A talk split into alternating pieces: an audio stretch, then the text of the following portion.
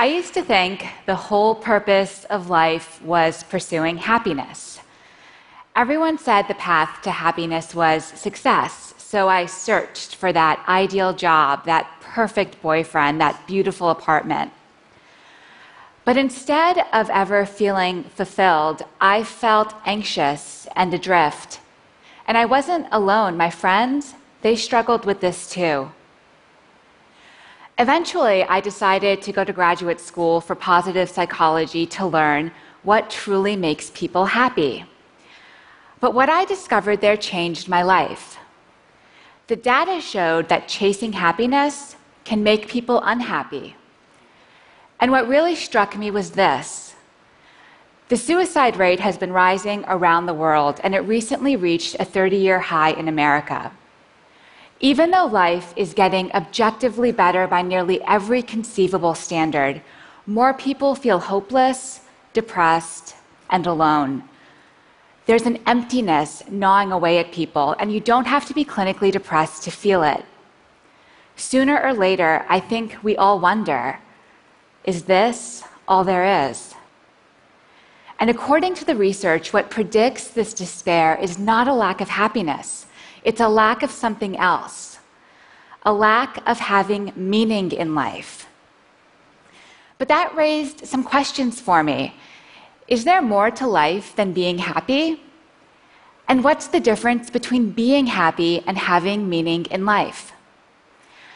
Many psychologists define happiness as a state of comfort and ease, feeling good in the moment. Meaning, though, is deeper. The renowned psychologist Martin Seligman says meaning comes from belonging to and serving something beyond yourself, and from developing the best within you.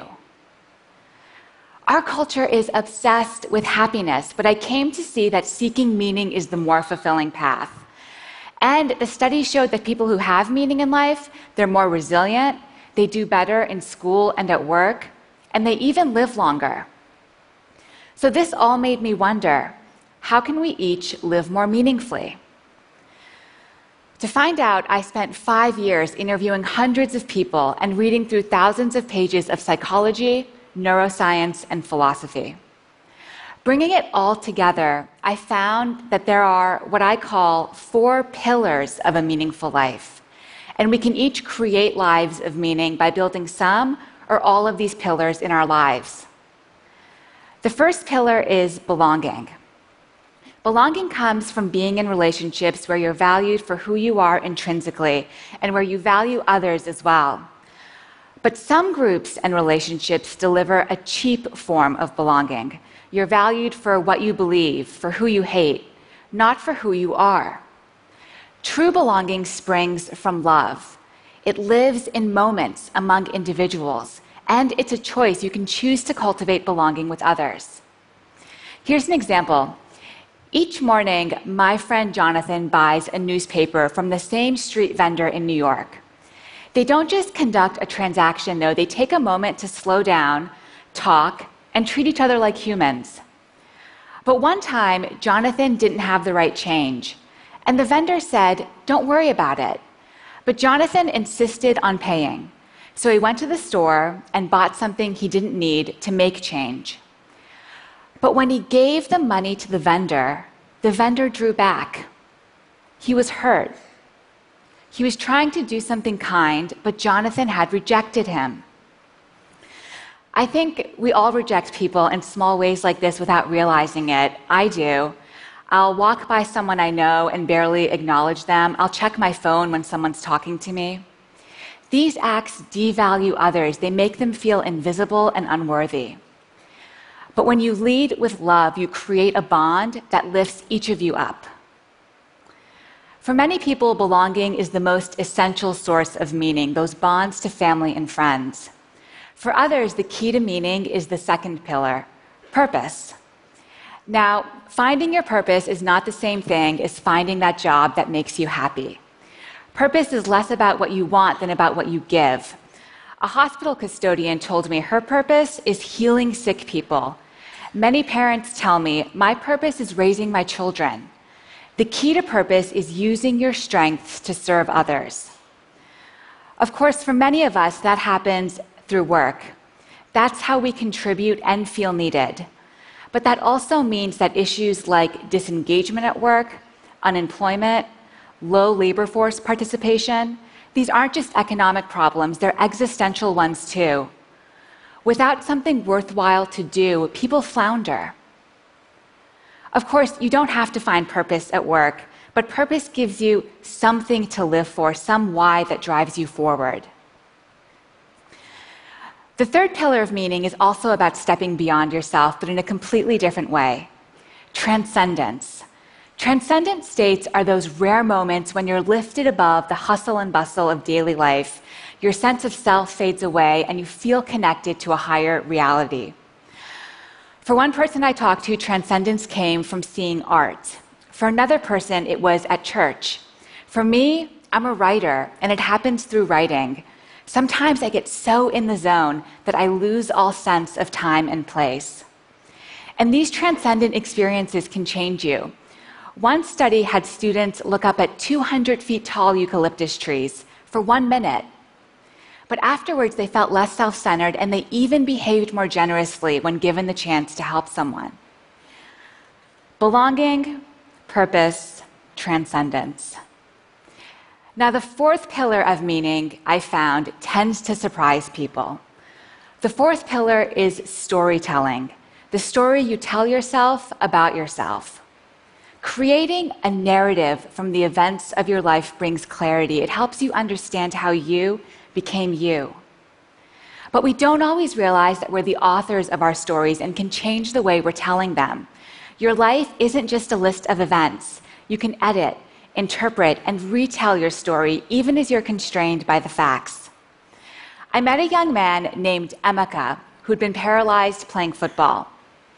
After his injury, Emeka told himself, My life was great playing football, but now, look at me.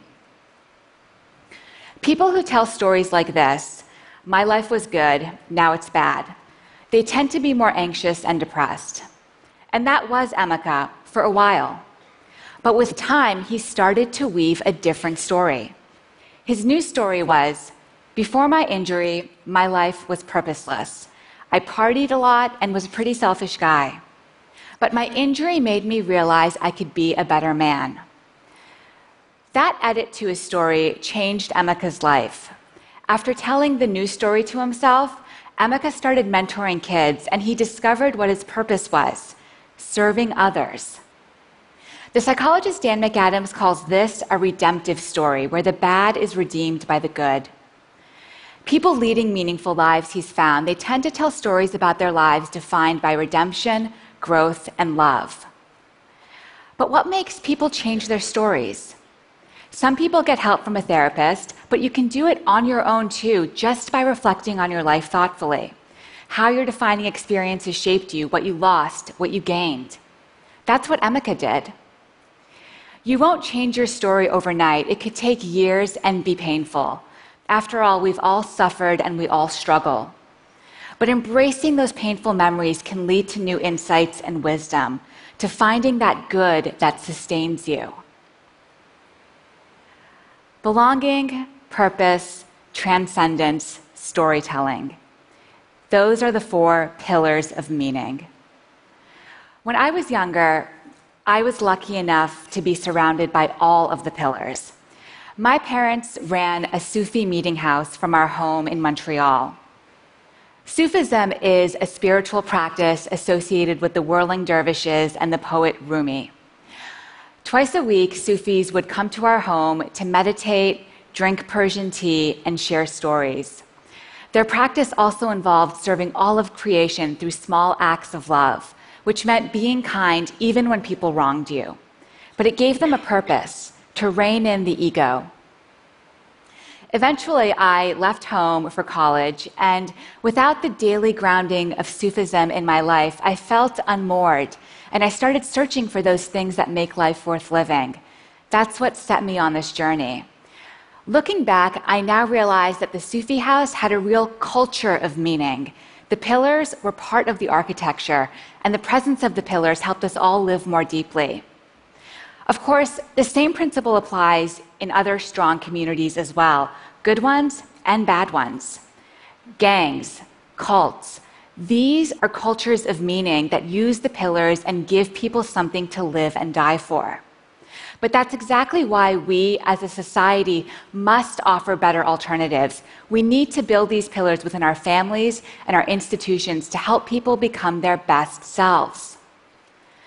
But living a meaningful life takes work, it's an ongoing process. As each day goes by, we're constantly creating our lives, adding to our story. And sometimes we can get off track. Whenever that happens to me, I remember a powerful experience I had with my father. Several months after I graduated from college, my dad had a massive heart attack that should have killed him.